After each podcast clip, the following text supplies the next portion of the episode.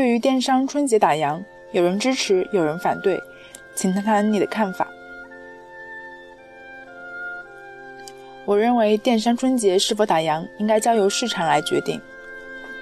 毋庸置疑，劳动者有获取劳动报酬的权利，也有享受正常休假的权利。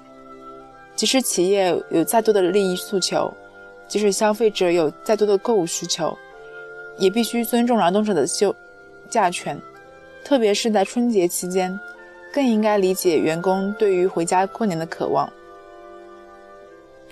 同样，电商春节是否打烊，应该主要看市场，需求就是导向，需求就是市场。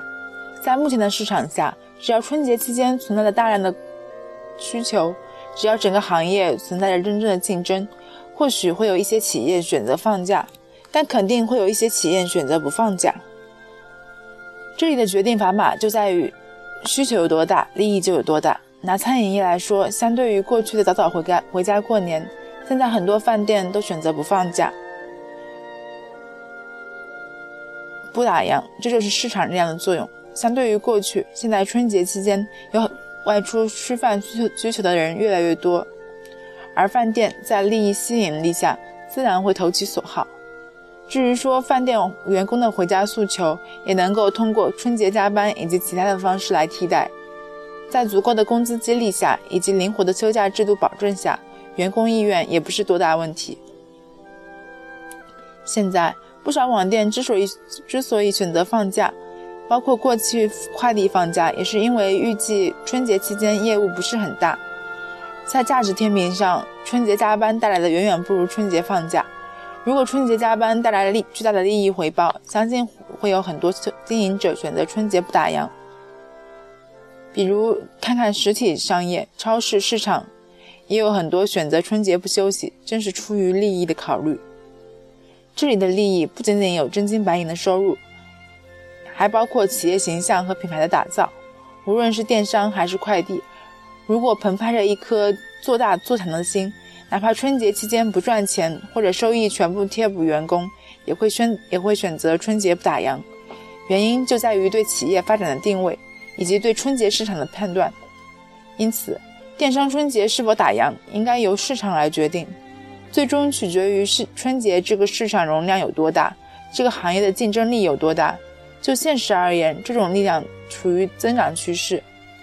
即便今年仍然打烊，未来肯定有企业不打烊。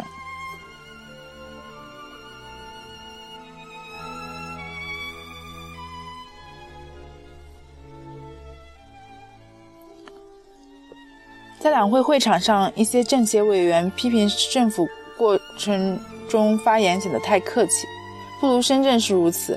如据此前媒体报道，去年东莞市政协委会议的分组讨论环节，工商联界委员小组便不时陷入无人发言的尴尬人场。而面对记者今年有什么体验的提问，一位老板委员干脆来了一句：“没有啊，感谢新中国。”请你谈谈对此类事件的看法。一些政协委员的发言之所以显得太客气，不仅缺少一针见血的揭露和批评，甚至常常流于空洞无物的表扬与赞美。第一，与这些委员自身履职意识、能力和素养不足密切相关。现在大多数政协委员都是一些企业家，他们平时忙于自己事业的经营，对于相关的话题关注度不足，不能够提出很好的意见或者建议，或者即使提出不好的。既然提不出不好的，不如不提。第二，不敢提。现有的多数委员、政协委员，多数多是企事业单位的领导层，或者是一些企业者。他们在面对政府提意见时候，可能存在部分的顾虑，畏手畏脚，只言好不提问题。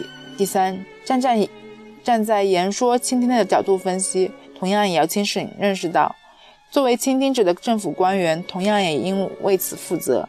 如据深圳市政协委员孙亚华介绍，当当下政府提出问题的时候，政府部门总是有很多的说辞，在回复里，前面一大段都是在谈自己的成绩，最后两三行才写因为存存在客观问题解决不了，这样就把你应付过去了，有一种被骗的感觉，这种感觉非常不好。因此，想要有效避免政协委员发言太客气的现象，鼓励更多一针见血的批介入与批评。